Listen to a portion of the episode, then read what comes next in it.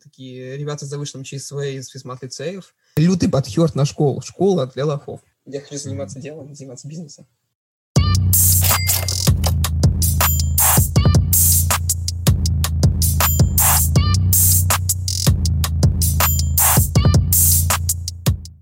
Всем привет! С вами подкаст RB Talks, его ведущие Полина Локтионова и Миша Сергеенков. Мы разговариваем с разработчиками, дизайнерами, редакторами и всеми причастными к digital-индустрии. Сегодня у нас в гостях Саша Сергеенков. Да, директор креативного департамента и самый молодой айтишник компании. Еще раз, ребят, всем привет. Привет. Привет, привет. Итак, Саш, расскажи нам, сколько тебе лет, где работаешь и какую занимаешь должность? А, в общем-то, мне 15 лет. Я работаю в компании Robot Bull Technology. Я являюсь креативным директором, если это можно так назвать. Здорово. Да, Здорово. классно. А, когда ты стала интересоваться IT-сферой, в этом тебе помогла школа или кто-то другой, может быть, сподвиг тебя? Вообще, это довольно интересная история. А, Все началось с того, что Михаил подарил мне книжку «Майнкрафт. Программируй свой мир». Тогда мне было 10 лет. И Ого.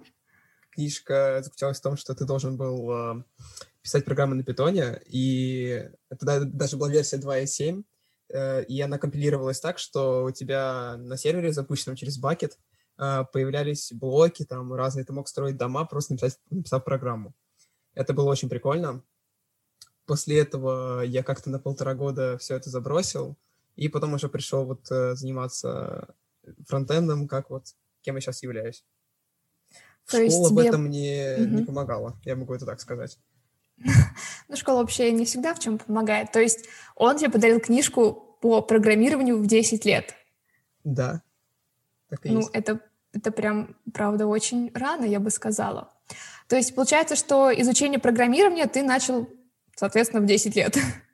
Ну да, можно так сказать. Но это было на самом деле такое себе поверхностное изучение, потому что, ну понятно, я еще многого не понимал, не относился к этому серьезно, это для меня была какая-то очередная mm-hmm. игрушка и где-то через два месяца, добившись какого-то, какого-то результата, там, а, построив какой-то свой дом элементарный из э, вот этих блоков, которые написал в программе, э, мне это надоело, и я как-то забросил. Понятно, занятненько.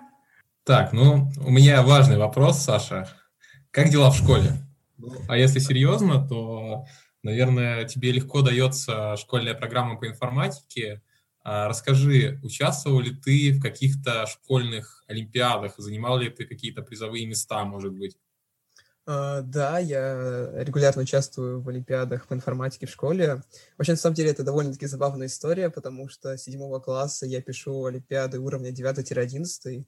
Каждый год, вот начиная с седьмого класса, я прохожу на районный этап но ни разу я там не был по стечению интересных обстоятельств. Два раза я болел, один раз я был вообще в другом городе. надеюсь, что к концу 11 класса я как-нибудь попаду на районный этап и попробую свои силы там. На чем кодишь на Олимпиаде? А, вообще, э, изначально в седьмом классе мне не давали выборы, я с помощью такой а-ля Вики в Паскале, кодил на Паскале, а теперь я пишу на нормальном питоне, который, правда, не очень подходит для олимпиадного программирования, но все же это гораздо лучше, чем Паскаль, и как бы питон может решить все мои вопросы, которые я ему дам. Прикольно. Короче, поддерживаешь питонистов, да? Да-да.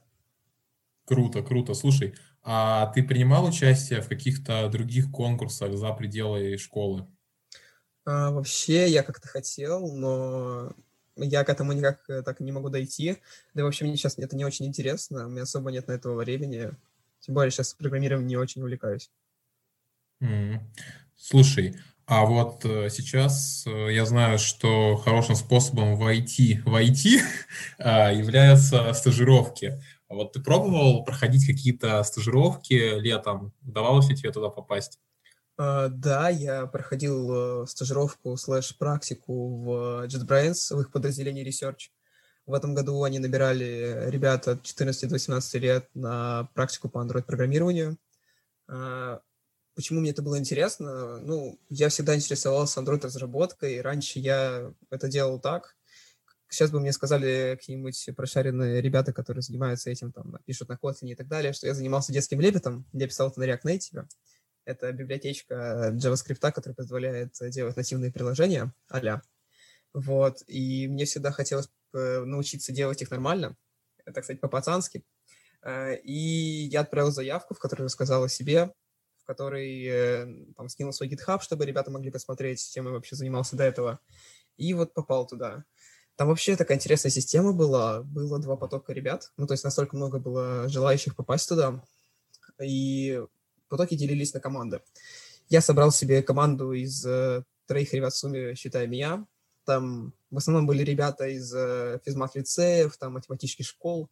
В общем, такие ребята, у которых мог заточен на то, чтобы там что-то сложненькое кодить и так далее. Вот. И так получилось, что раз я всех собрал, меня выбрали тем лидом, я отвечал за проект, грубо говоря. Можно считать даже, что я был проект-менеджером, потому что я в итоге презентовал проект, я общался с кураторами, я закрывал ребятам задачи, то есть э, они вообще никак не взаимодействовали с кураторами. Только я передавал им правки через себя, грубо говоря. Так что я получил опыт не только в Android-разработке, но и в управлении проектами и тимлидстве. Слушай, очень интересно. А Никого в твоей команде не смущал твой возраст? Ты же был младше всех, насколько я понимаю. Э, да, я был младше, то есть там ребята в основном были лет 16-18. Э, вообще, мне на самом деле повезло, потому что я не знаю, как, как мне вообще так получилось, но ребята, которых я взял, они об этом даже не заикнулись, но я знаю, что в соседних командах э, были большие ссоры, потому что такие ребята с завышенным ЧСВ из физмат-лицеев, я не говорю, что все такие, но есть знакомые, у которых большой ЧСВ из матлицея. Вот, они очень много спорили, кто из них главный, потому что, ну вот, я, знаю, я старше, значит, я больше знаю. Вот. И, кстати, из-за этого, возможно, многие команды проигрывали из этих разладов. Да, похоже, такой немножко, правда, детский сад. Но вообще про людей из физмата я могу отчасти согласиться, потому что я тоже таких встречала немножко с завышенным ЧСВ. Они вообще иногда бывают странные ребята. Но не считают, что они умнее всех. А ну, конечно, да. Угу, да. Многие технари а... так считают. А теперь поговорим немножко о работе. Что входит в твои обязанности на работе? А, знаешь, вот это, кстати, интересный вопрос, потому что у меня очень много обязанностей, mm-hmm. начиная с того, что я должен подружить две команды, команда копирайтеров и редакторов с командой дизайна. То есть, когда так. у нас там есть совместные проекты, мне нужно сделать так, чтобы дизайнеры работали нормально и копирайтеры работали нормально, их вместе совместить и получить в итоге крутой продукт. Uh-huh. И это одна из обязанностей. Вторая моя обязанность — это э, мы недавно разделились на направления. Мы декомпозировали наши направления в цели, которые мы хотим добиться на, на этих направлениях. И сейчас я разбил эти цели на проекты и работаю по проектам. То есть я, можно сказать, так, PM проектов этих всех. Вот, я делаю mm-hmm. так, чтобы нужные команды занимались нужными делами, чтобы проекты доходили до стадии выпуска. Mm-hmm. Ну и Понятно. немножко. Ага. Вот как раз-таки по поводу программирования. Тебе нравится кодить одному или больше в команде? Смотря, Где ты себя комфортнее? Под командой. Ну, программ...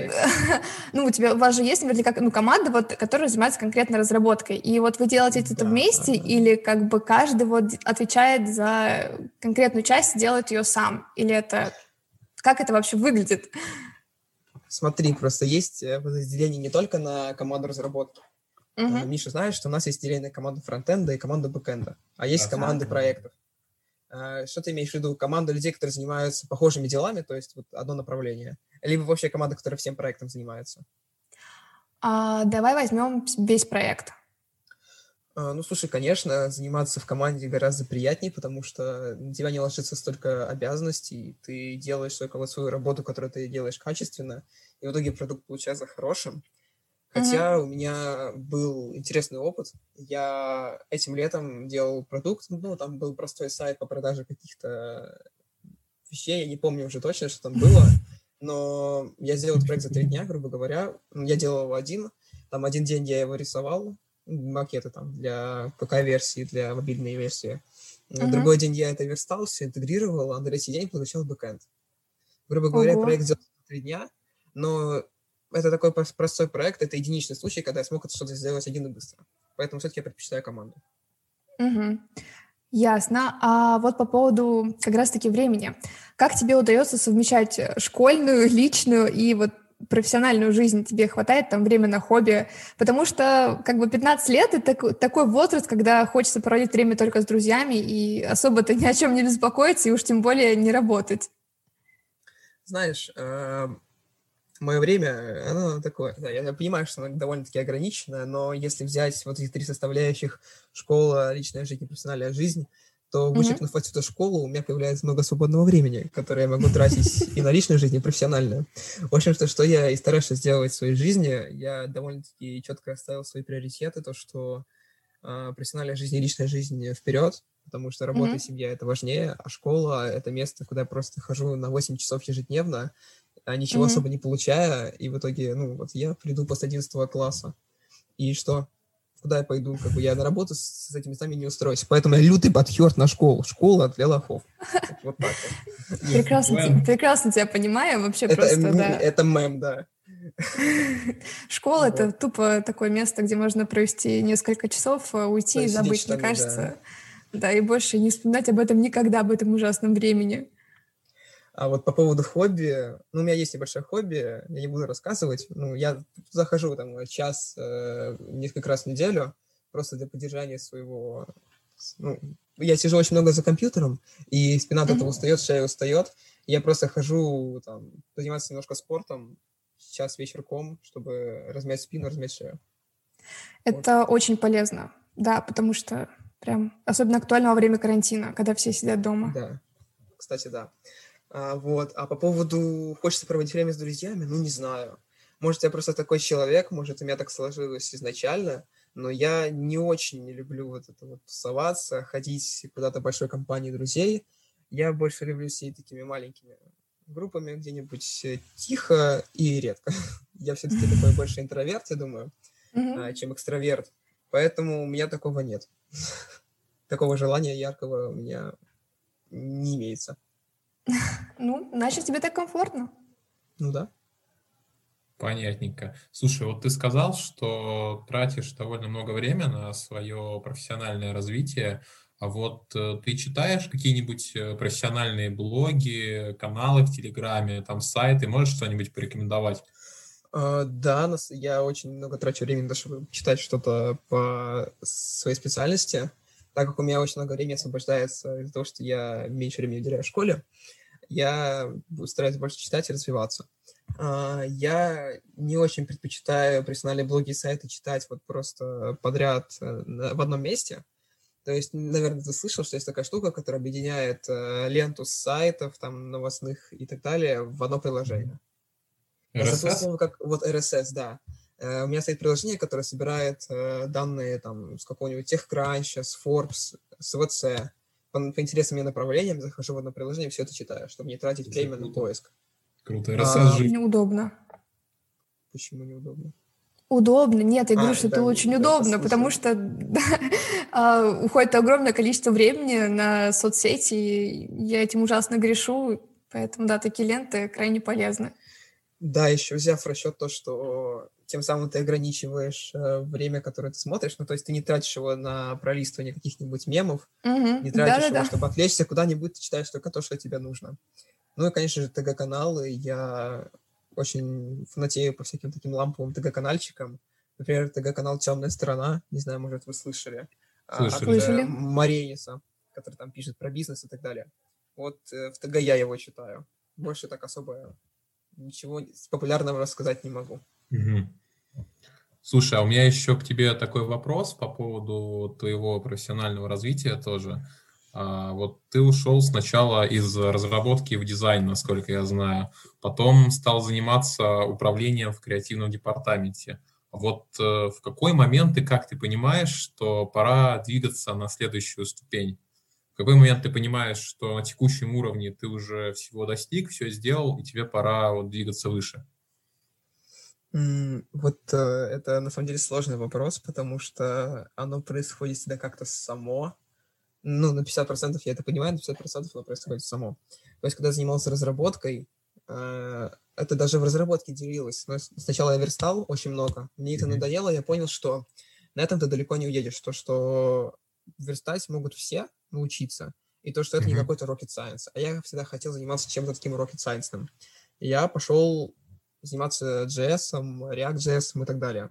Mm-hmm. Там я понял, что тоже далеко не едешь, потому что, ну, я никогда не хотел быть просто исполнителем. Вот. И я, у меня появилась возможность стать э, управляющим, так сказать, копирайтеров. Э, ну да, это, можно сказать, управляющей командой контента. Вот я ее с радостью принял, и с того времени как-то я больше ухожу от разработки, потому что понимаю, что там я тоже всего добился. Uh-huh. И уже через какое-то время я именно стал э, директором креативного департамента. Тоже я понял, что управлять копирайтерами, конечно, круто, я могу больше, поэтому запросил возможность попробовать себя в роли креативного директора, и вот получается пока нормально. Ну, то есть тебе, получается, интересно не развиваться вглубь в каком-то определенном направлении, а ты пробуешь всего понемножку и стараешься как-то смотреть на это более свысока и видеть конечный продукт, конечные цели и э, собирать вокруг себя нужных людей, которые как бы, будут задачи выполнять, и в итоге ты будешь ими руководить. Да, в этом-то и есть суть бизнеса. Я хочу заниматься mm-hmm. делом, заниматься бизнесом, mm-hmm, а не прикольно. исполнять. Слушай, а вот э, ты же больше не кодишь по работе, как я понимаю. Занимаешься ли ты какими-то личными проектами, ну, как бы just for fun? Может, у тебя там какой-нибудь ну. репозиторий на гитхабе есть, куда можно там поконтрибутить?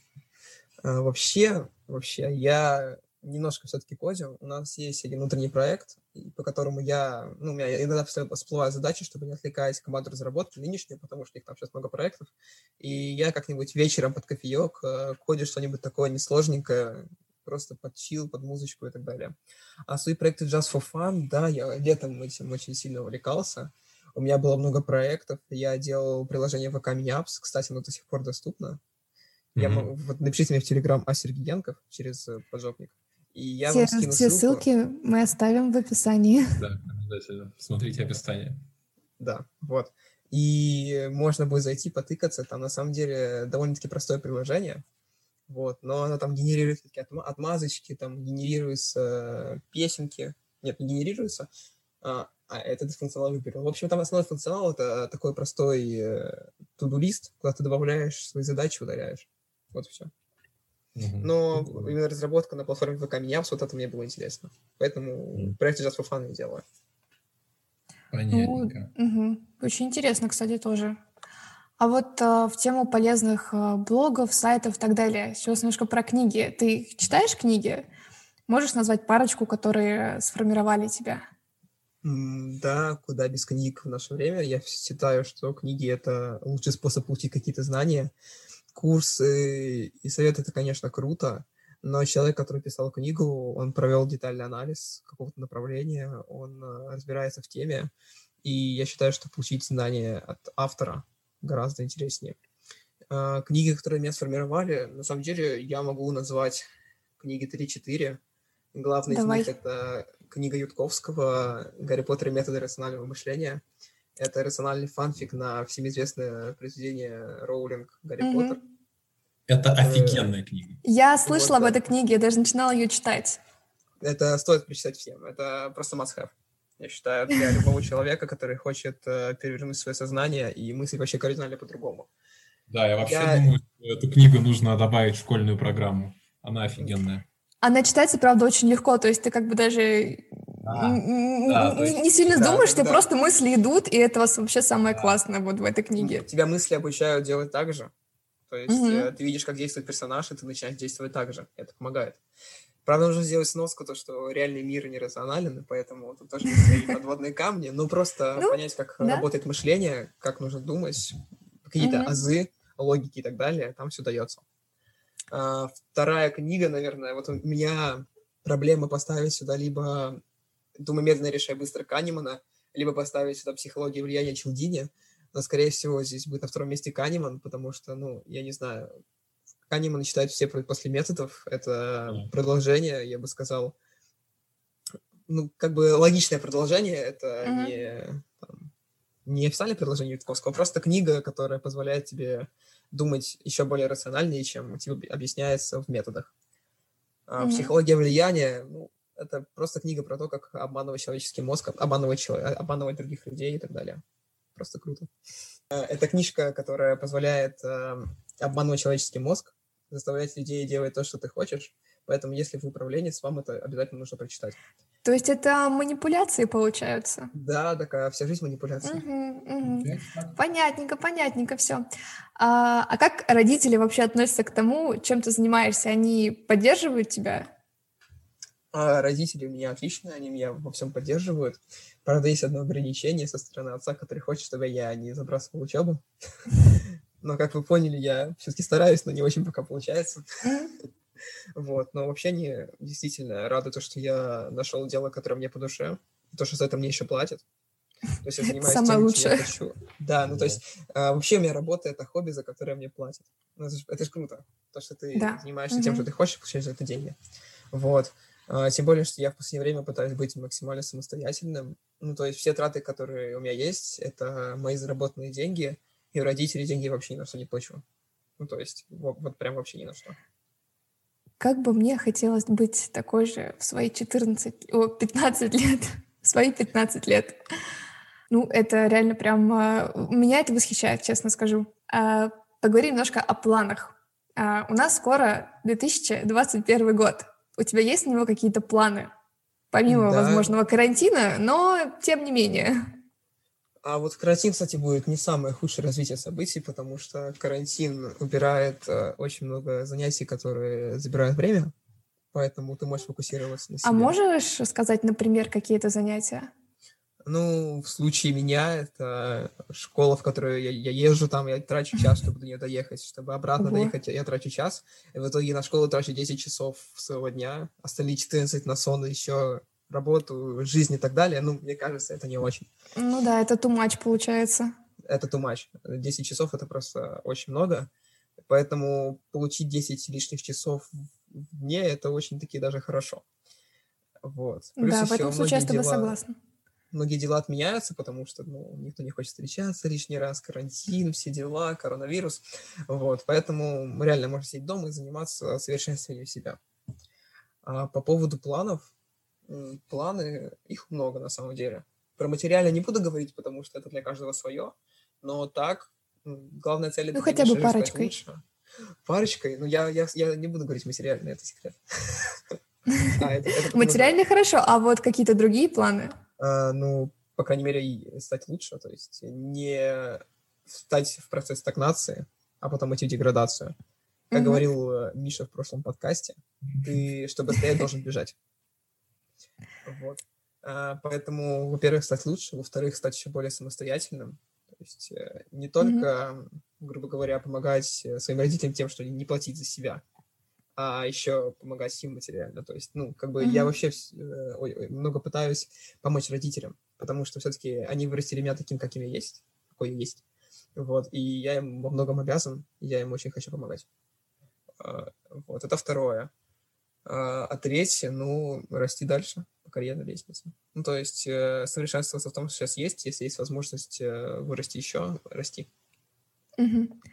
Мне кажется, наш подкаст э, перетекает в такой некий мотивирующий подкаст, потому что звучит столько фраз, за которых ты заряжаешься, за которых ты заряжаешься, тебе хочется делать еще больше и больше. А сейчас вообще мотивационная Такие молодые. Давай. А, я понял одно. Если ты хочешь кем-то стать, то если ты приложишь много усилий, то ты им станешь. Вау, просто бросаю микрофон. Разбираем на цитаты. Слушай, очень вдохновляет, Саш. А вот э, смотри, что бы ты посоветовал своим ровесникам, которые еще не определились со своим будущим, что им стоит делать уже сейчас? Ну, вообще, это для каждого, конечно, индивидуально, потому что ну, каждый вас сформировало свое общество. Как говорится, скажи мне, э, кто твои друзья, я скажу, кто ты. Вот, поэтому я просто посоветую найти хорошую компанию, в которой ты не самый умный. Как говорится, если ты самый умный в этой комнате, то лучше уйти в другую комнату. Слушай, хорошая мысль, да. Нужно да. найти такое общество, которое будет тянуть тебя вверх, потому что без этого все твои старания как бы уйдут в никуда. То есть, грубо говоря, если ты там будешь э, читать книги, но будешь э, дальше, у тебя будут друзья, которые пьют пиво за гаражами каждый день, ты с ними не обсудишь э, великие мысли Бродского. Ну, образно. Вот. А, во-вторых, нужно заниматься тем, что ты хочешь. То есть, например, если ты занимаешься музыкой, то занимайся ей так, чтобы тебе за это платили. То есть монетизируй ее как-нибудь. выкладывай на площадки, пытайся продавать диски там своим корешам и так далее. Ну, то есть такое, пытаться как-нибудь э, найти мотивацию заниматься своим делом и так далее. Вот. Ну, нет, все. Нет, ну это правда уже какой-то мотивационный подкаст, э, честное слово. И тем более, вот у нас сейчас все говорят, что подростки не такие, что они много сидят в интернете, а вот слушая тебя, Саш, я как бы понимаю, что на самом деле все не так, все очень индивидуально, и я рада, что у нас еще есть такие подростки, которые действительно думают о будущем, а не о том, как попить бы пиво за гаражами с друзьями или с одноклассниками, не знаю, с кем там еще. Потому что, мне кажется, в мое время, я уже могу так говорить, а, ну, у меня таких...